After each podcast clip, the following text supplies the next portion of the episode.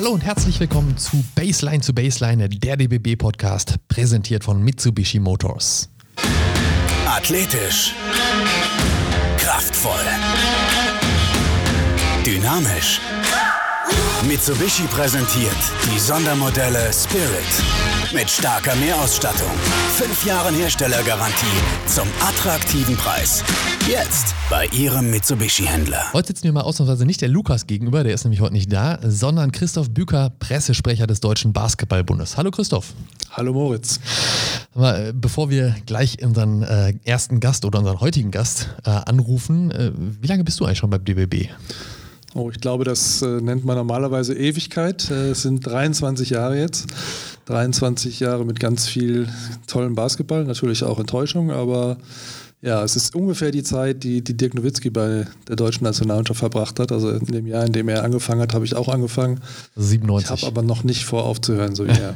genau, 97, Das- August 97. Das noch lange. Was war dann so das erste äh, große Turnier, das erste Highlight, was Also ich bin im Prinzip reingekommen zum DBB, da war die Damenweltmeisterschaft 98 schon so gut wie am, im Gange. Also es war, die Vorbereitungen liefen auf Hochtouren und da bin ich dann so reingerutscht und habe die als erstes mitgenommen. Das war im Frühjahr 98. Da erinnere ich mich sogar auch noch, da war ich noch, als, wie alt war ich, zwölf Jahre alt, auch äh, als kleiner Junge am Spielfeldrand, ja. Das war natürlich dann direkt in die Vollen. Ja, und dann ging es äh, peu à peu weiter. Die erste Herren-Europameisterschaft war 99 dann in Frankreich.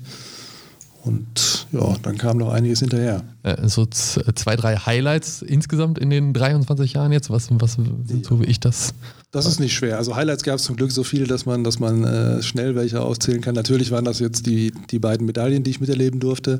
2002 die Bronzemedaille bei der Weltmeisterschaft in Indianapolis. Großartige Mannschaften. Das gleiche dann 2005 Silbermedaille, noch viel überraschender eigentlich in äh, Belgrad. Das waren schon die beiden absoluten Höhepunkte. Ähm, ja, den, den großen Damenhöhepunkt habe ich ein paar Monate verpasst, die Bronzemedaille 97. Und es klingt jetzt so, als wäre das alles schon so ewig her wäre, aber es gab natürlich auch in den letzten, äh, sag mal, zehn Jahren schöne Dinge. Gerade die Nationalmannschaft der Herren, die sich jetzt wieder aufgerappelt hat und bessere Ergebnisse erzielt hat zuletzt. Und äh, das äh, meiste oder einiges spielt sich natürlich auch auf der persönlichen Ebene ab, wo man einfach tolle Erlebnisse hat mit, mit tollen Menschen und das macht halt Spaß. Ich meine, was du wahrscheinlich auch nochmal gerne erleben würdest, war ja, hast jetzt äh, wahrscheinlich nur vergessen, aber wenn ich jetzt sage, äh, ist ja definitiv auch noch ein Highlight 2008, Peking Olympische Spiele. Das, was wir jetzt gerade hoffentlich für nächstes Jahr wieder schaffen. Absolut, da habe ich allerdings nur die Quali mitmachen dürfen. Also ich bin sozusagen dann äh, den letzten Schritt nicht gegangen, weil äh, Delegationen sind ja dann immer deutlich kleiner und da fällt mal das Pressesprecher schon mal hinten runter. Was aber jetzt in dem Fall nicht so ganz schrecklich war. Das war schon trotzdem eine, eine geschlossene Einheit und ein Riesenerfolg damals in Athen, sich zu qualifizieren, allein die Erlebnisse zu haben vom letzten Tag, das ist, äh, vergisst man sein Leben lang nicht. Ja, die Qualifikationsrunde dann, das Qualifikationsspiel. Stimmt, genau, du warst ja gar nicht dabei, sondern in Athen leider, ach, in, in Peking dann leider nicht, aber Genau. vorher schon. Aber natürlich alles mitverfolgt, genau. Ich meine, hätte ich vielleicht noch ein bisschen be- besser eher gefragt oder vorab, äh, aber wenn du sagst, es gab auch Tiefen, was war dann so vielleicht das, äh, das ja, negativste, nicht negativste, schlimm, da war das, wo du dich am meisten darüber geärgert hast oder wo du sagst, ah, das, Naja, da erinnere ich mich so zum Beispiel Europameisterschaft 2003 in Schweden, wo sicherlich alles drin gewesen wäre, sage ich mal, und halt in diesem sogenannten Cross-Elimination-Game gegen Italien es dann ganz knapp verloren wurde. Ähm, ja, gut, die Herren haben natürlich in den letzten zehn Jahren auch wirklich mal Schwierigkeiten gehabt äh, und nicht so tolle Europameisterschaften gespielt oder auch Quali-Spiele. Ich, ich kann mich an ein ganz schreckliches Ereignis erinnern, da saß ich zu Hause allerdings, die Mannschaft spielte in Dänemark ein relativ wichtiges EM-Qualifikationsspiel, ich glaube, das war 2014 und hat dann, ich glaube, in der dritten Ver in der dritten Verlängerung gegen Dänemark verloren auswärts. Das malt man sich dann schon vorher aus, wie man denn das irgendwie verkauft. Äh, kannst du dir vorstellen, ist nicht ganz so einfach, hat auch nicht so gut geklappt. Äh, aber ähm, zum Glück hat sich die Mannschaft dann ja in den nächsten beiden Spielen dann noch, noch gerettet sozusagen. Aber das war schon sehr, das war ein ziemlicher Tiefpunkt. Ja. an das Spiel kann ich mich auch noch erinnern, weil da war ich gerade auf dem Junggesellenabschied und habe das in so einem komischen Partybus die letzten Minuten dann noch verfolgt Ja, das das man kann nicht wahrscheinlich sein. auch nur so ertragen. Das kann nicht sein. Aber genau, wie gesagt, wir haben uns ja danach qualifiziert und es ist noch alles gut gegangen. Und ja, die, die Kurve zeigt ja auch nach oben mit hoffentlich äh, guten Ergebnissen im nächsten Jahr und dann auch der Eurobasket 22 im eigenen Land. Gehört ja auch noch viel mehr dazu. Also ich sag mal, die ganzen Albert-Schweitzer-Turniere, eine U17-WM, solche Sachen sind natürlich auch tolle Sachen. Und viele Sachen auch im ganz, also bei den Minis und im ganz kleinen Bereich, Schulbasketball, also das ist schon sehr vielseitig. Und da ich ja von, von Natur aus Basketballer bin, ist es dann so eine ja, Erfüllung eines Traums. Ja, ja, ja. Also wie ihr schon hört, es geht in dieser Podcast-Folge vor allen Dingen eher um das Team hinter dem Team. Ähm, das wollen wir eben ja auch äh, immer mal wieder zum Thema machen hier im Podcast. Und äh, heute geht es da jetzt dann vor allen Dingen um einen, den ihr vielleicht sogar kennt, weil er auch auf den Social-Media-Kanälen immer relativ viel macht und äh, nicht nur die Herren-Nationalmannschaft bei uns betreut, sondern auch in einigen anderen Sportarten aktiv ist. Und den wollen wir jetzt mal anrufen. Genau, das ist der Athletiktrainer Arne Griskowiak und wir versuchen das jetzt einfach mal, ob er für uns erreichbar ist. Arne, ich grüße dich. Moritz ist auch hier. Ja. Hallo. Erstmal schönen Dank, dass du dich zur Verfügung stellst für diesen Podcast, den neuen DBB-Podcast, Baseline zu Baseline. Wo erwischen wir dich denn gerade? Ihr erwischt mich gerade ähm, auf dem äh, Weg zwischen äh, dem Kölner Heiltraining und äh, dem Training jetzt bei mir in meinem Laden und äh, bin gerade in meinem Büro angekommen und äh, sitze hier entspannt. Wunderbar. Fangen wir direkt mal mit einem vielleicht nicht ganz so angenehmen Thema an, das Thema Corona. Äh, ich als Laie habe äh, zuletzt mal gesagt, ist ja eigentlich super für Personal Trainer, weil jeder nach einer gewissen Zeit lang ganz viel Sport machen will und dann sind die Personal Trainer äh, gefragt. Siehst du das auch so oder kannst du da anderes berichten? Kann ich nur für mich selbst sprechen und für, für mein Umfeld. Ähm, wir haben ja zwei Geschäftsfelder, oder ich habe zwei Geschäfte. Einmal ist der, der Berufssport, also der Hochleistungssport und äh, da sind es private Menschen, mit denen wir arbeiten. Und äh, im Berufssport haben wir alle mitgemacht und machen wir nach wie vor mit, äh, angefangen vom Lockdown über ungenauen Situationen. Ähm, wie jetzt hier im, im, Kölner Raum haben wir mit, mit, dem, mit dem Eishockey stark zu kämpfen, wo ja die DL immer noch nicht begonnen hat. Das, das ist schon ein starker Einschnitt. Ähm, das hat schon auch Einfluss auf unsere, auf unser Geschäft, klar. Und äh, für den privaten Bereich, ja, die Leute sind, die Menschen sind verunsichert nach wie vor. Ähm, ich habe das Gefühl, dass die Menschen nicht in großen Räumen wie Sport machen wollen. Also ich glaube, die Fitnessbranche leidet da stärker als äh, das, was wir machen. Und im 1 zu 1, das ist okay. Das, das hat jetzt wieder seinen normalen, normalen Gang gefunden und äh, da kann ich mich nicht beschweren. Also es ist nicht so, dass dir sozusagen die Bude eingerannt wird von so Einzel- oder von Personen, die einzeln betreut werden wollen, weil das hatte ich mir so äh, vorgestellt, dass das durchaus möglich gewesen wäre wie du ja weißt, wird mir sowieso immer die Bude eingerannt, aber das, das, ja. das heißt, hat sich nicht verändert zu, zu dem, wie es vorher war. Warte mal, ich guck mal, wo ich den Lacher hier einspielen kann. aber wie hast du diese Zeit so grundsätzlich äh, erlebt in den äh, äh, die, die vergangenen Monate? Lief das Training wahrscheinlich eben auch viel digital mit den Sportlern, die du dort betreut hast, ne? Genau, also das Thema des äh, Cybertrainings, das hat ja in allen Sportarten oder in vielen Sportarten stattgefunden. Das haben wir mit, mit äh, hier auch umgesetzt. Ich erinnere mich an Trainingsanhalten, wo unser äh, Kapitän Robin Benzing ähm, mit in Online-Trainingsanhalten dabei war. Das bedeutet schon viel, dass wenn Robin in Quarantäne ist und dann freiwillig äh, eine Athletikeinheit mitmacht, dann muss es dem äh, Basketball schon wirklich äh, äh, was ausmachen, dass er sich nicht bewegen kann. Ja, das hat überragend funktioniert. Das ähm, waren diese positiven Aspekte dieser Zeit, dass die Spieler in die Eigenverantwortung gekommen sind äh, und was getan haben und sich selbst organisiert haben. Das haben wir auch umgesetzt und äh, ja, das, das, war, das war schon toll zu sehen, dass wir Einheiten hatten mit wirklich vielen Athleten aus unterschiedlichen Sportarten auf Top-Niveau und äh, das hat gut funktioniert. Vielleicht drehen wir noch mal ganz kurz so ein klein bisschen zurück und du erzählst mal ein bisschen was zu deinem Werdegang und dann letztlich natürlich auch, wie du beim Basketball gelandet bist. Ja, ich bin ähm, 1984 in Hannover geboren, dementsprechend mittlerweile 36 Jahre alt. Habe in meiner Jugend versucht, Handball zu spielen, äh, ohne größeren Erfolg. Äh, habe dann gemerkt, dass man oder dass ich diesen Sport oder überhaupt gerne Sport mache. Zu dieser Zeit wurde man noch zum äh, Grundwehrdienst eingezogen und ich hatte damals die Wahl, gehst du zu den Gebirgsjägern, das war mein großer Traum, oder machst du Zivildienst und ich habe mich dann für die Gebirgsjäger entschieden und habe dort zwei Jahre eine Mischung aus äh, Elite-Soldatendasein äh, gelebt und im Nachgang betrachtet äh, sowas wie Jochen Schweizer, also die verdienen da heute Geld mit, mit den Dingen, die wir damals in unserer Dienstzeit gemacht haben, also mit dem Helikopter fliegen, Klettern, äh, Skifahren, alles, was, was Spaß macht, ähm, habe ich damals beruflich gemacht, aber unter der Prämisse immer ein kleiner Kreis, also 10 Mann, 15 Mann Elite-Soldaten da sein. Und das hat mir gezeigt, dass dieses Thema Kameradschaft vergleichbar mit einer, einer Sportmannschaft, mit dem Druck, Leistung zu erzielen, weil wir waren eine Sportorganisation, also wir wurden danach gemessen, wie erfolgreich wir sind bei Wettkämpfen und das gepaart mit, mit dem, dieser mit diesem Feeling zusammen zu sein, immer Leistung zu bringen zu wollen, aber gute Stimmung zu haben unter den, unter den Jungs zu sein. Das hat mir große Freude gemacht. Da bin ich wiedergekommen, habe gesagt, okay, jetzt studierst du Sport,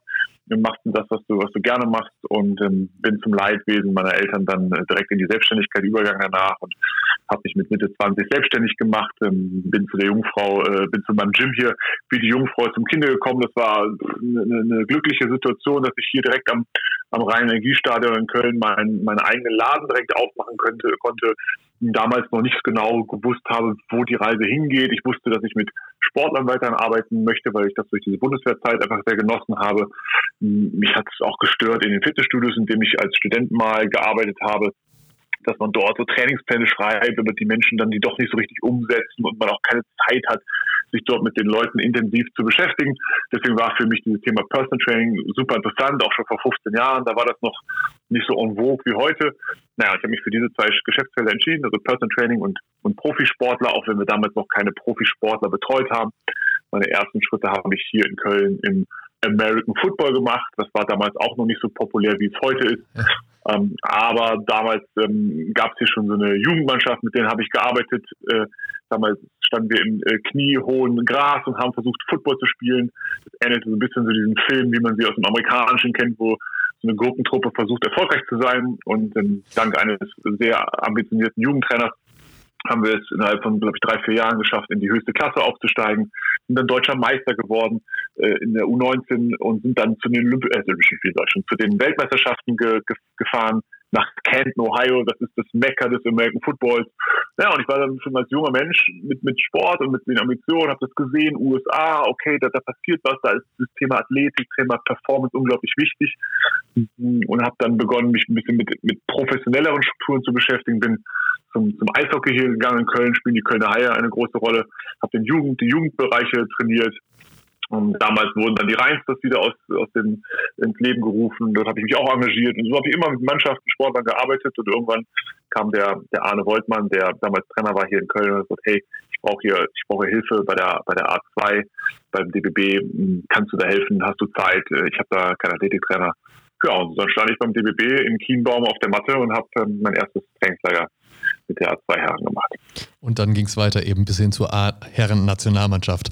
Äh, für das Athletiktraining muss man nicht unbedingt so viel Ahnung von Basketball selbst haben oder doch? Weil ich, ich erinnere mich an so ein paar Korbwürfe von dir, die ich mal vor oder nach dem Training gesehen habe. Das ist ja durchaus verbesserungswürdig, aber äh, bei dir geht es ja eher um die allgemeine Fitness der Spieler dann. Ne? Ich weiß nicht, was du da gesehen hast. Ich kann mich nur erinnern, dass ich über, überragend geworfen habe. Äh, ich glaube, das gibt es auch in sämtlichen DBB-Dokumentationen. Äh, da kann man nachverfolgen. Äh, der Weg, wie heißt die Doku? Weg nach China oder so. Äh, da ja, kann man sehen, wie überragend ich mit links wie rechts werfe. Ja, also das hatte ich für ein Gerücht. Ja. Das würde ich jetzt gerne an dieser Stelle einfach mal so stehen lassen, aber das können wir ja dann nachverfolgen. Ähm, wir suchen die Szene ja, um deine, Fra um deine Frage, Frage? Zu um deine Frage zu beantworten ja, die, die Mannschaftssportart, mit der ich mich äh, am besten auskenne, ist tatsächlich äh, Handball, weil das habe ich selber gespielt, das ja, habe ich selber ja. gespürt. Ähm, bin auch froh, dass wir den VfL Gummersbach betreuen durften und dort ich einfach mal so eine, in dem Profibereich des Handballs arbeiten durfte. Aber ich glaube, es ist das, das Entscheidende ist, dass man A versteht, wie funktioniert der Mensch. Also der menschliche Körper hat, äh, haben, wir haben alle die gleichen körperlichen Voraussetzungen.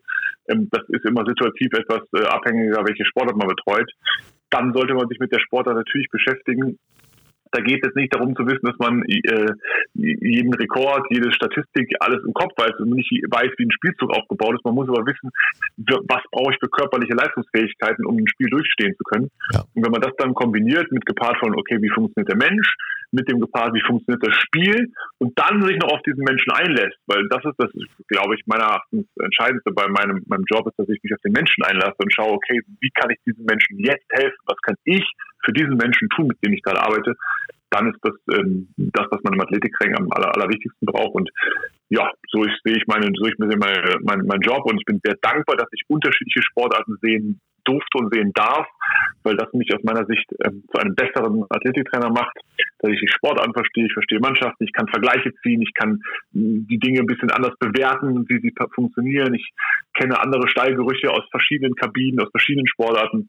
Und äh, ich behaupte, das macht mich zu einem kompletteren, zu einem ganzheitlicheren Athletiktrainer und will das auch nicht missen. Ja, dann ist es auch nicht so schlimm, wenn man mal einen Airball wirft. Naja. Das weiß ich nicht, wovon du sprichst. Deswegen kannst du das gerne recherchieren. Wenn, das, wenn es das geben sollte, würde ich das gerne noch mal sehen. Ich glaube, wir werden das nachliefern. Das äh, dürfte mir nicht so schwer fallen. Jetzt gibt es okay. ja zwischen Athletikcoach und Athlet äh, gelegentlich noch so eine Art Bundestrainer, die dann da möglicherweise zwischenfunken oder äh, gemeinsam mitarbeiten. Wie sieht denn die Zusammenarbeit zum Beispiel mit Henrik Rödel aus? Äh, tauscht man sich natürlich vorher aus, um was es generell geht, aber wie, wie, freie, wie viel freie Hand lässt er dir? Was, was möchte er gerne von dir sehen und, und wie läuft da generell die Zusammenarbeit? Mhm. Erstmal muss man so eine Sportorganisation äh, im Gesamten verstehen und der Head Coach ist der, der Chef. Also der Head Coach ist dafür da, zu sagen, wie, wie, das, wie, das, wie das Spiel funktionieren soll, wie wir arbeiten, wie wir uns vorstellen. Und ich sehe mich da in einer beratenden Funktion und versuche meinen Teil dazu beizutragen, dass wir am Ende äh, Leistung bringen können und dann auch vielleicht erfolgreich sind. Und ähm, somit schätze ich die Zusammenarbeit mit Henrik sehr und bin da ihm sehr dankbar, dass ich da ähm, als, als, als ähm, ja, nicht gleichberechtigt, aber dass ich da eine, eine, eine, wichtige Rolle in seinem Staff spielen darf und mich mit, immer mit ihm sehr eng austauschen und ich ihm da meine Meinung äh, offen sagen kann und sage, was, was wir brauchen, wo ich glaube, was wir, was wir tun können. Und so werden die Einheiten und so die Trainingslehrgänge besprochen. Wir wissen, wie viele Einheiten wir haben, das ist ja vorher planbar. Wir wissen, was uns für vielleicht besondere Vorkommnisse bevorstehen könnten, was uns erwartet. Und so gehen wir an die Sache ran und sprechen so intensiv. Das ist ja das Schöne, wenn man mit einem, einem Verband, einem, einem Kader unterwegs ist. Man, man schläft zusammen, man ist im gleichen Hotel, man hat 24 Stunden am Tag auf dem gleichen Ort. Das heißt, die Wege sind kurz, man kann sich sehr eng austauschen. Und so versuche ich da ein Sparringspartner zu sein, der so ein bisschen von oben auf die Dinge drauf guckt, der jetzt nicht so ganz in den Basketballmaterial, also ich bin ja kein Basketballtrainer, ich bin kein, kein Assistant Coach, ich bin der Athletiktrainer, schaue das Ganze so ein bisschen aus, vielleicht auch aus der Ferne mir an und sage, okay, pass mal auf, so könnten wir die Energie steuern, so könnten wir unsere Performance optimieren, so können wir besser reisen, schlafen, ernähren, was auch immer. Und so sehe ich mich als, als ein, ein Teil seines Teams und bin da sehr dankbar, dass ich diese Rolle da ausführen darf. Wenn dadurch, dass du ja auch selber so eine, äh, ja, eine krasse Anforderung an dich selber stellst, wenn man dich selber so trainieren sieht, äh, hattest du sowas dann auch äh, das erste Mal, als du mit der A-Nationalmannschaft oder vielleicht auch jedes Mal, wenn du wieder zu so einem Lehrgang neu kommst, da das Gefühl so, oh, äh, ja, ja, da weiß ich auf jeden Fall, an was ich arbeiten muss, weil das gefällt mir noch so gar nicht? Oder? Oh ja, ich, ja, also du, in Köln sagt man, jeder Jack ist anders. Und ähm, für mich ist die größte Herausforderung, wenn du zu so einem Lehrgang kommst, ist, dass du unterschiedliche Individuen hast, die aus unterschiedlichen Programmen kommen, mit unterschiedlichen persönlichen Voraussetzungen. So. Und wir haben relativ wenig Zeit, uns auf diese Voraussetzungen äh, einzustellen. Und idealerweise kennen wir unsere Athleten schon. Und das ist ja bei vielen Nationalspielern so, dass sie jetzt schon längere Zeit dabei sind, aber da kommen auch immer wieder neue dazu. Und ähm, dann versuche ich es, eine Verbindung zu diesen Spielern herzustellen. Im Idealfall schon vorher. Das geht ja dank unserer Technologie ganz gut. Und versuchen wir herauszufinden, wo steht dieser Athlet gerade, woran muss dieser Athlet arbeiten und wie schaffen wir es in kürzester Zeit, dass wir sein persönliches Setup, was er vielleicht auch weitermachen will oder wo er sich weiter verbessern möchte, in unser Gesamtsystem integrieren können, dass wir nachher einen Benefit für den Athleten haben, weil das ist ja das Schönste, wenn der mit uns eine Woche, zwei Wochen, sechs Wochen verbringt und sagt, okay, ich, ich habe aus dieser Zeit was gewonnen, nicht neben dem Spielerischen. Oder auch in kurzer Zeit, wie kann ich da ihm dabei helfen, seine, seine Leistung zu optimieren. Und ähm, ja, das geht jedes Mal von vorne los und äh, versuchen jedes Mal frühzeitig Kontakt aufzunehmen, um mit den Spielern dann individuell arbeiten zu können. Und gehen die da auch unterschiedlich mit um? Also da gibt es da so einen Spieler, der jetzt äh, vielleicht auch mal eher ein bisschen Abstand davon nimmt oder äh, weil er sagt, ja, Athletiktraining ist, ist so das eine, ich, ich kann gut werfen, ich mache gute Defense und äh, lass mich in Ruhe damit und ein anderer, der sagt, wie ich das aufsaugt und sagt, ja, mehr davon, also muss jetzt keine Namen nennen, aber gibt es da auch so Unterschiede? Ja, ja, ja. ja, du kannst dir das vorstellen, du kannst dir das vorstellen wie in der Schulklasse. Als du in die fünfte Klasse gekommen bist, ja, da hast du 25, 30 äh, äh, Mitschüler. Ja, und dann gibt es die, die Streber sind, da gibt es die Superperformer, die müssen nichts dafür tun, die können alles automatisch. Dann gibt es die Pappenheimer, die sind die Klassenclowns, die machen sehr viel Dönekens. So ist es wie einem, jeder in, in, einer, in, einem Unternehmen oder in, einem, in, einer, in einer Hobbymannschaft oder äh, eben auch bei einer Spitzenmannschaft. Das ist überall so. Für einige Spieler ist dieses Thema Athletik unglaublich wichtig, weil ihre Spielweise davon stark profitiert und sie davon einfach auch leben, dass sie sehr, sehr fit und athletisch sind. Andere haben das natürlich in sich, die, die sind einfach von, von Grunde aus schon so athletisch, müssen nicht sonderlich dafür äh, viel tun. Und wiederum andere, die haben nicht so große Freude daran und finden das, finden es vielleicht nicht so wichtig oder können sich selbst nicht so motivieren. Na, dann komme ich ins Spiel und äh, versuche auf meine Art und Weise mit diesen Spielern das zu arbeiten, dass wir trotzdem da was tun, damit sie sich da optimieren können. Gibt es da vielleicht doch Beispiele, die du nennen darfst für letztere Fälle, die da eher so, äh, ja, eher Athletiktraining Muffel sind? Muffel, ja, ich würde gar nicht sagen Muffel. Es ist ja immer, äh, wir können ja unseren Kapitän nehmen, den haben wir eben auch schon, äh, den haben wir auch eben schon, äh, war schon eben erwähnt in dem Cybertraining.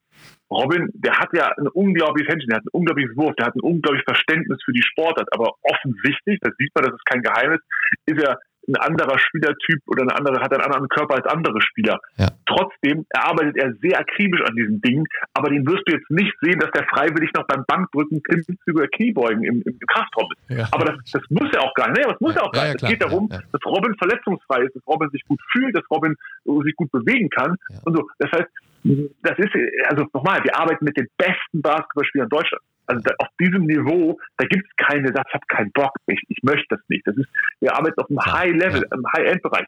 Nur hat trotzdem jeder ja, also wenn Robin jetzt aussuchen kann, kann ich, werfe ich einen Ball im Korb oder mache ich Bankdrücken, dann wird er den Ball im Korb werfen wollen, weil das, er davon lebt, ja. Wenn du jetzt einen anderen Spieler nimmst, der sagt, okay, ich brauche aber noch ein bisschen Power, ich brauche ein bisschen Oberkörper, ich muss ein bisschen robuster sein, dann siehst du den auch mal dabei. Deswegen kann man das nicht vergleichen, würde es nicht als Wuffel bezeichnen, sondern ich würde es eher so ein bisschen äh, positionsspezifisch und typspezifisch nennen. Und da gibt es einige Jungs, die haben da unglaublich Bock drauf, die ist unglaublich wichtig, die, die nehmen jedes Mal die Chance in, in die Hand, als Eisen zu bewegen, andere eher arbeiten da an Verletzungsprävention oder im regenerativen Bereich. Und das ist ja auch das, was du dann wahrscheinlich so meinst, diese individuelle Erfahrung, die dann einfach wächst, dass man merkt, was braucht der Spieler X jetzt und was braucht der Spieler Y, ne? Genau. Genau, genau, genau. Auf dem Weg zu meiner nächsten Frage erinnere ich mich sehr gerne an eine Anekdote vom Flughafen. Ich glaube, es war in Tallinn, äh, der ausstaffiert war beim Warten auf den Flug mit einer Kraftmaschine und mit so einem riesen Autobahn äh, LKW-Reifen, den man dann umwuchten durfte. Du hast dich mit Begeisterung auf die Geräte gestürzt, hast auch äh, bei so einer Maschine, wo man nach oben drücken musste, ganz schnell mal locker 10 gemacht und dann kann ich mich daran erinnern, dass der nächste Spieler kam, sich hingesetzt hat und nach dreimal Pumpen dann verschwunden ist und gesagt hat, nee, doch nicht heute, so nach dem Motto. Ist es so ein bisschen wichtig für dich, dass du, naja, das Wort besser ist vielleicht falsch, aber dass du vorangehst, dass du denen zeigst, äh, pass auf, hier, wenn das so ein alter Mann wie ich kann, dann könnt ihr das auch? Oder wie ist da diese Mischung aus Spaß und Ernst? Ja, ich, ich glaube, das, das ist meine Persönlichkeit. Ich glaube, ich, ich lebe davon, dass ich ein, eine Energie, eine, Verbindung zu dem Spieler aufbauen möchte und auch, auch kann. Ich, ich das Ziel für mich ist, dass die Spieler mich, mich ernst nehmen, mich respektieren, aber wir gemeinsam auch über mich lachen können. Ich nehme mich da nicht zu, zu sehr ernst. Und ich möchte, dass wenn wir in eine Situation kommen, wo wir trainieren wollen und müssen und oft hat man in solchen Lehrgängen nicht sonderlich viel Zeit. Das ist ja wie überall im, im, im Hochleistungssport. Der, der, limitierende Faktor ist immer Zeit. Ja, also wir, wir haben nicht mehr Lehrgangstage, weil wir einfach die Spiele auch nicht frühzeitig bekommen. Wir können die Trainingszeiten nicht maximal optimieren oder maximal verlängern. Das heißt, wir haben nur eine gewisse Art von äh, Slots, mit denen wir arbeiten können. Und in dieser Zeit, da erwarte ich von mir und von, von, von meinen Spielern und von unseren Spielern, dass wir dort sehr effektiv und sehr, sehr zielgerichtet trainieren um unsere Leistung zu optimieren oder das Ziel gerade äh, verfolgen, was wir haben. In der anderen Zeit, da habe ich ja nochmal ein, nur einen Einfluss auf die Spieler, indem ich positive Emotionen, positive Gedanken, positive Energie mitbringen kann. Und so sehe ich auch meine Aufgabe. Also ich möchte jemand sein, der die Temperatur in einem Raum erhöhen kann und nicht nur die Temperatur fühlt. Ich möchte, dass wenn ich da bin, dass das einen Unterschied macht. Ähm, und so sehe ich auch jetzt auf diese, auf diese Aktion am, am Flughafen zu kommen ja, also wenn dann, wenn du einem Fitnesstrainer einen Kraftraum gibst, wo er trainieren kann, dann ist das aus meiner Sicht das Größte, was er haben kann, weil ich trainiere gerne. Und wenn ich dann auch noch ein paar Spieler motivieren kann, ein bisschen was zu tun, dann ist das noch schöner. Und es war ja eine lustige Aktion. Und ich habe an mich selber die, die Erwartung, dass ich äh, topfit bin. Idealerweise kann ich die Dinge, die ich von den Spielern erwarte, alle selber vorführen, weil das äh, ist authentisch, wenn ich das selber kann. Und damit das Ganze auch noch Spaß macht, schadet es nicht, wenn ich noch ein bisschen besser bin in einigen äh, Aufgaben. Ja, ich kann nicht so hoch springen wie unsere Spieler, ich kann den Ball nicht werfen, aber also Klimmzüge und Bankdrücken und sowas, da erwarte ich von mir selber, dass ich da ganz gut dabei bin und dass ich jedem Spieler davonlaufe, auch irgendwie noch. Und ähm, ja, also es ist immer eine Form von äh, Spaß und ähm, und Ernsthaftigkeit und so muss man immer so ein bisschen zwischen den Rollen hin und her switchen und muss dann wissen, wann hart gearbeitet werden soll. Und an so einem Flughafen, da geht es darum, ja, du kannst die Zeit gut verbringen. Und dass da gerade ein Kraftraum war, habe ich einfach genutzt, um ein bisschen Energie den Jungs zu geben. Ja, wer die Szene übrigens nochmal sehen will, ich glaube, die gibt es tatsächlich auch in dieser Road to China Dokumentation von Magenta Sport noch abzurufen oder wenn du es selber nochmal anschauen willst. genau. Glaube ich, ein relativ langer Teil dabei, ja. ja. Ähm, du hast es vorhin schon auch gesagt, dass du eben ja nicht nur beim Basketball, sondern eben auch beim Eishockey, bei den Kölner Haien ähm, aktiv bist und auch sehr aktiv. Ähm, Gibt es da, oder wenn du die Athleten so vergleichst beim Eishockey und Basketball, wie groß ist der Unterschied oder was für Gemeinsamkeiten gibt es auch im Training dann? Ja, der Unterschied ist erstmal 25 Zentimeter im Durchschnitt wahrscheinlich. Körpergröße. Ja, ähm, ja und du wirst Äpfel mit Birnen vergleichen. Ne? Also die, die körperlichen Voraussetzungen beim äh, Basketball sind äh, ganz andere als beim Eishockey. So, das ist die, die, die Grundvoraussetzung. Es ist etwas ganz, ganz, ganz anderes. Es ist eine ganz andere Mentalität in der, in der Kabine bei den Spielern. Es ist ein ganz anderer Lifestyle. Ähm, ja, eine ganz andere Sportart Herkunft, so deswegen kann man das schwierig miteinander vergleichen. Ähm, bin da sehr, sehr froh, dass ich das, dass diese Rolle bei den Kölner Haien jetzt in meiner sechsten Saison ausführen darf, wenn wir denn spielen irgendwann. Aber ja, es ist Kölner Haie sind ein sehr großer Verein. Es ist äh, eine Top-Mannschaft in der deutschen Eishockey-Liga. Wir spielen im Schnitt irgendwie vor 12.500 Zuschauern in Köln. Das macht große Freude, hier äh, dabei zu sein. Und ähm, aber es lässt sich gar nicht vergleichen mit meiner Arbeit beim, beim Basketball. Das ist ganz anderes und äh, die Anforderungen sind äh, sehr, sehr unterschiedlich. Und ja, wir haben mit Spielern zu tun, die sind im Schnitt 1,80 groß, wiegen im Schnitt äh, 86, 87 Kilo, ähm, sind eher klein, haben sehr kräftige Oberschenkel, äh, einen stabilen Rumpf und schmalere Arme, äh, sind dafür ausgelegt, dass die so zwischen 45 Sekunden und 60 Sekunden maximale Leistung geben können. Also im Sprint immer alles im Vollsprint. Äh, idealerweise noch irgendwo einer an der Bande zusammenfahren und äh, dann wieder zum Wechsel kommen. Und das im Spiel irgendwie zwischen 15 und äh, 40 Mal. Äh, das ist halt viel schwierig zu vergleichen mit, mit der Sportart Basketball. Und da wird auch gar nicht dann unbedingt so, so viel wahrscheinlich, äh, natürlich auch, aber gar nicht so viel auf dem Eis trainiert, sondern auch noch mehr außerhalb. Und also jetzt gar nicht so sehr auf dem Hallenboden, stelle ich mir vor. Ne? Also äh, äh, was jetzt vergleichbar mit dem Hallenboden wäre. Also äh, viel auch im Stadion und draußen wir haben ja die Besonderheit beim Eishockey ist, dass die Saison relativ kurz ist. Im Normalfall beginnen wir Mitte September und enden Ende April. In der Zeit spielen wir 52 Hauptrundenspiele plus die Playoffs. Das, das heißt, wenn du weit kommst, hast du über 70 Spiele, bis an die 80 Spiele. Da spielt man jeden äh, dritten Tag. Und ähm, im Sommer, dementsprechend ist der Sommer sehr lang. Muss eine gute Grundlage bilden. Das wird wie beim Basketball auch auf der, auf der, im Kraftraum und im, ähm, auf der Laufbahn gebildet wir versuchen das sehr an der Sportart Eishockey halt auszurichten, dass wir sehr spezifisch trainieren, eine gute V2, also eine gute Sauerstoffaufnahme in der, in der, im Körper herstellen. Wir wollen gute Kraftwerte haben. Die Spieler sollen sich wenig verletzen. Und äh, klar machen wir auch mal Alternativsportarten. Ähm, und das Gefährlichste am äh, Sommertraining ist, wenn du mit äh, Eishockeyspielern Basketball spielst. Das habe ich auch schon mehrfach versucht. Ähm, mittlerweile habe ich es verboten, weil ähm, ja, du kannst dir vorstellen, wenn du erlaubt, wenn es sonst in der Sportart erlaubt ist, Körperkontakt herzustellen, dann endet das nicht bei der Sportart Basketball. Und äh, die Ellbogen sind sehr hoch geflogen. Ähm, die Spieler haben es nicht verstanden, dass wenn ein Spieler zum Korbleger hochgeht, man diesen nicht abräumen sollte. Und ähm, ja, das war immer sehr wild und äh, ist immer sehr ausgeartet und ich habe mich dazu entschieden, es nicht mehr zu tun. Vielleicht noch eine letzte Frage zum Thema Eishockey. Da ist es ja jetzt eben auch so, dass äh, der Saisonstart wieder verschoben wurde und es möglicherweise im, im ähm, Dezember erst wieder losgehen soll, so viel ich weiß. Äh, macht das jetzt für die Vorbereitung auch nochmal schwieriger in so einem Falle, weil ja der Sommer jetzt in Anführungsstrichen der Vorbereitungssommer so lang geworden ist? Also einerseits natürlich mit der Motivation, aber auch bei der körperlichen Vorbereitung? Ja, kannst du dir vorstellen, wir sind seit Anfang April sind wir äh, nicht mehr im Spielmodus gewesen. Seit Anfang April haben die Kölner ja kein Spiel bestritten. Das ist unglaublich lange. Ähm, wir, wir waren darauf vorbereitet, jetzt auch zum 15. September zu starten. Äh, oh, jetzt sind wir schon wieder in einer Phase, wo wir nicht wissen, wie es weitergeht und es geht immer so up and down. Und ja, wir, wir haben, haben eine ganz andere Vorbereitung jetzt und einen ganz anderen Fokus äh, gelegt und hoffen, dass wir dann im Dezember loslegen können. Und ja, also das ist immer so wellenartig und das ist wie überall im Training. Man kommt erst in Belastung und dann kommt Entlastung. Und gerade sind wir so in der Entlastungsphase, um dann nochmal in die Belastungsphase zu kommen, um das mal aufzubauen, dass wir dann wieder am Peak sind. Weil wir waren schon einmal am Peak, wir waren bereit zu spielen und sind jetzt nochmal so ein bisschen runtergefahren und werden dann im Dezember nochmal wieder angreifen können und fit sein. In welcher Phase ist denn ein gewisser Leon Dreiseitel? Ähm, nach unseren Informationen äh, trainierst du derzeit ein bisschen mit ihm. Er ist ja ein ganz ordentlicher Eishockeyspieler. Ähm, wie sieht das dann aus, wenn du das kurz noch beschreiben kannst? Ja, Leon ähm, und ich trainieren jetzt schon seit ein paar Jahren miteinander und äh, aktuell ist er äh, montags bis freitags im Training.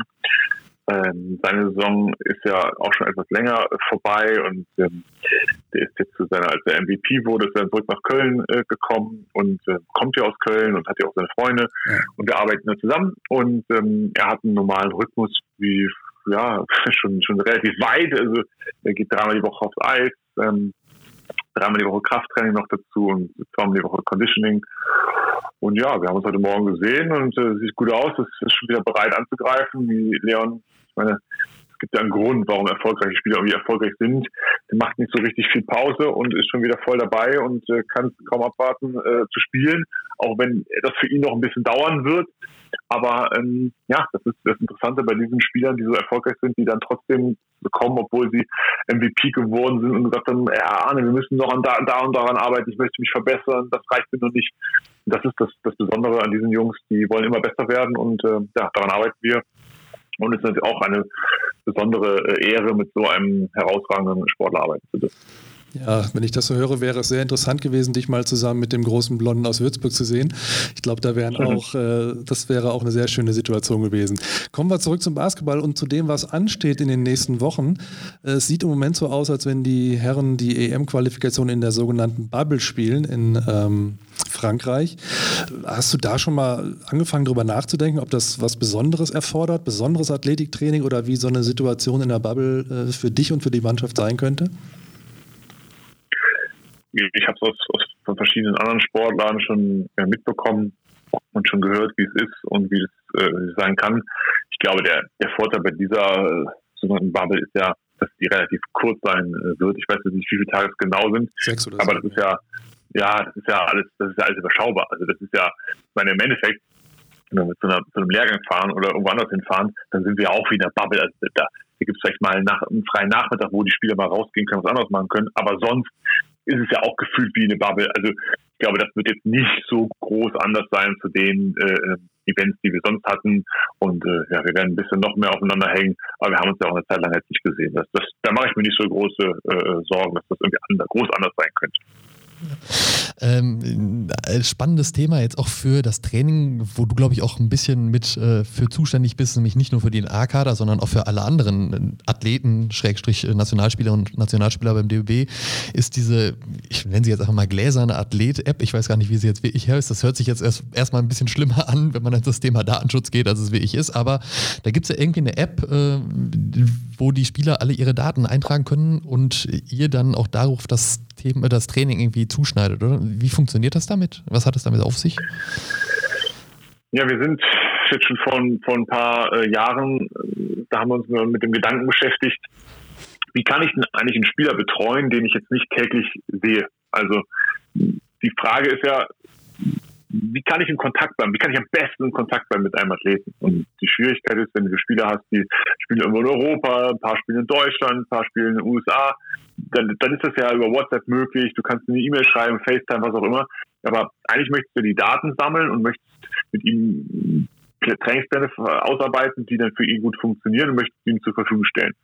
Und da habe ich hatten wir die Überlegung, ob es nicht sinnvoll wäre, einfach eine App zu erstellen, wo man dieses alles darstellen kann und aber auch die Übungen als Video verfügbar sind, als Bild, wo man den individuellen Plan reinstellen kann, wo man kommunizieren kann, also wo es eine Chat-Funktion gibt, wo es eine Kalenderfunktion gibt, wo ich dem Spieler Aufgaben geben kann.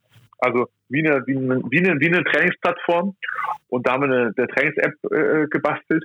Und diese Trainings-App nutzen wir jetzt im DBB auch und hat den unglaublichen Vorteil, auch gerade während, während der Corona-Zeit, dass jeder Spieler überall einen Trainingsplan von uns bekommen kann, wir immer mit dem Spieler in Kontakt bleiben können, eine Plattform haben, wo diese ganzen Daten reingehen und wir dann dem Spieler maximal gut helfen können. Okay, da gehen wir noch mal ein bisschen ins Persönliche. Eigentlich wollte ich jetzt meine äh, geplante Bundeswehrfrage stellen, aber das hast du am Anfang schon geschildert, wie dich das geprägt hast. Deswegen äh, fange ich mit was Ähnlichem an. Äh, wenn man auf deinen Website-Auftritt guckt, stehen da zwei Dinge, die ich nicht ganz verstehe, zumindest nicht in der, in der Kombination. Erstens, warum macht man einen 300 Kilometer Transalpin-Run? Und zweitens, was hat das mit Golf zu tun? Das ist so die Spanne, die, da, die man da findet. Und äh, jetzt bist du dran. Die erste Frage zu beantworten ist, weil man es kann. Ähm,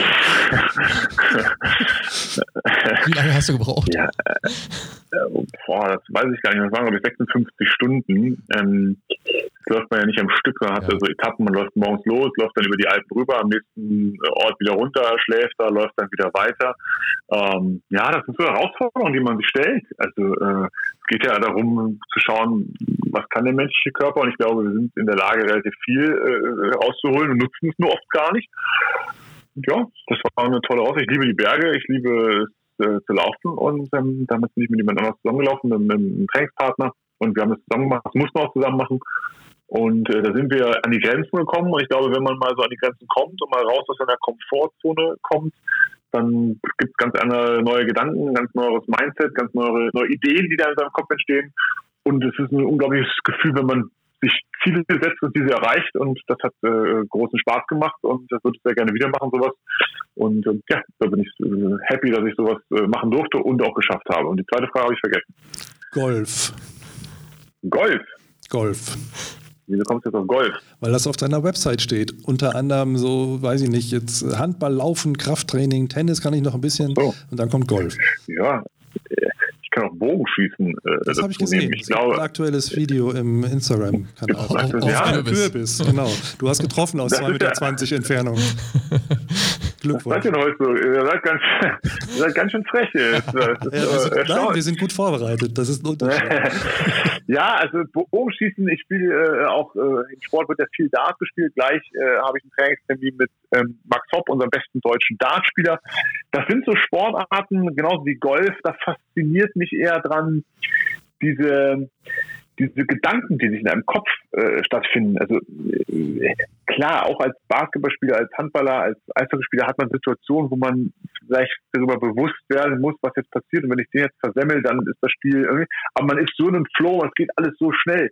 Bei einem, bei einem Golfspiel ja, also wenn du mal so vier Tage so eine Runde gegangen bist und dir das mal anschaust, da wird das Ganze entschieden an wegen ein oder zwei Schlägen. Ja, also bei, bei das ist Wahnsinn. Also auf, auf, auf viermal 18 Löcher, das, das ist gar nichts. Und das ist gleiches beim Darm, das gleiche beim Bogenschießen auch da so eine innere Ruhe und eine innere, eine innere Ausgeglichenheit, einen, Fokus zu finden. Da, bei Golf dauert es gerne mal vier, fünf Stunden, wenn du so eine Runde gehst. Mhm.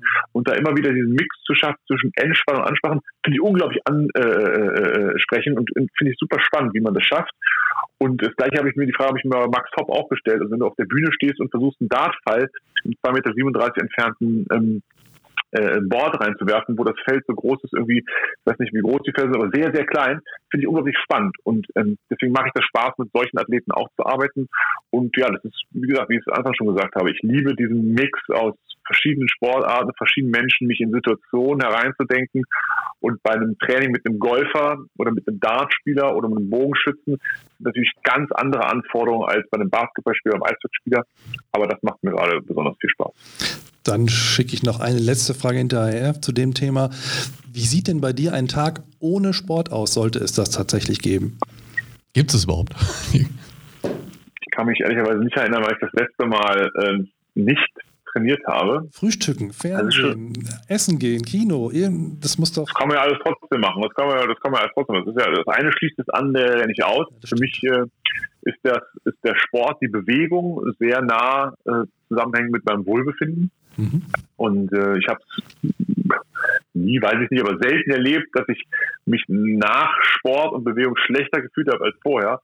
Das heißt, äh, ich weiß, was es in mir ausmacht, was es mit mir macht und wie es mir gut tut und deswegen liebe ich es, Sport zu machen. Ähm, und ja, mein, mein, mein, Leben dreht sich um den Sport, dreht sich, wenn ich nicht trainiere, trainiere ich mit Menschen, mit anderen Menschen. Und ähm, ja, so richtig ohne Sport, ehrlicherweise, geht's nicht.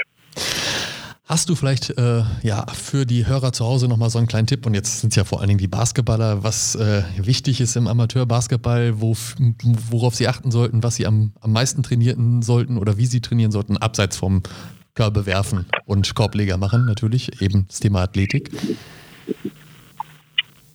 Mal pauschal gesagt, gehe ich davon aus, dass ein Basketballspieler eher etwas größer ist als ein bisschen kleiner. Und ähm, deswegen ist die Körpermitte, also das Zentrum, die sogenannte Rumpfmuskulatur, Neudeutsch das Core Training, elementar. Ich glaube, das ist eines der wesentlichen äh, Bausteine für uns Basketballspieler, dass wir daran arbeiten können. Also früher hieß das in der deutschen Sportschule KSÜ, Körperstabilitätsübungen. Heute heißt es Core Training. Also alles, was deinen Rumpf trainiert, Rücken und die Bauchmuskulatur ist äh, sehr, sehr wichtig. Eine Hauptverletzung sind äh, unsere Sprunggelenke, Knie, das heißt, wenn man da ordentlich präventiv äh, für die Füße arbeitet und nicht den ganzen Tag nur im Basketballschuhe mit getapten Füßen trainiert, sondern auch mal raus und mal barfuß trainiert und mal das Sprunggelenk trainiert und die, die Fußsohle mal trainiert, das, das hilft. Ähm, und ich glaube, wenn man das schon befolgt, dann ist man schon, schon mal relativ weit vorne. Und äh, ja, Krafttraining hilft immer. Es hängt ein bisschen vom Zeitbudget des Einzelnen ab. Also wenn man im Amateurbereich unterwegs ist, die Frage ist, wie viel Zeit hat man und jetzt mache ich das nur aus, aus Spaß.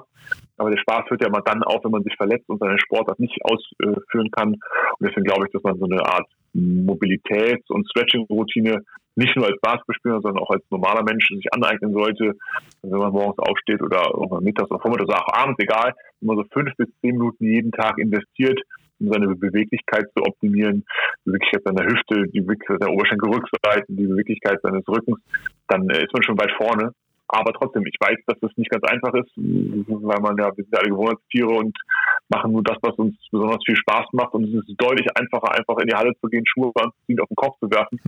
Aber ich glaube, ja, oft müssen wir einfach erstmal die Erfahrung machen, wenn man sich verletzt, äh, dass es danach erst gemacht wird, dass man dann den Fokus auf solche Themen legt.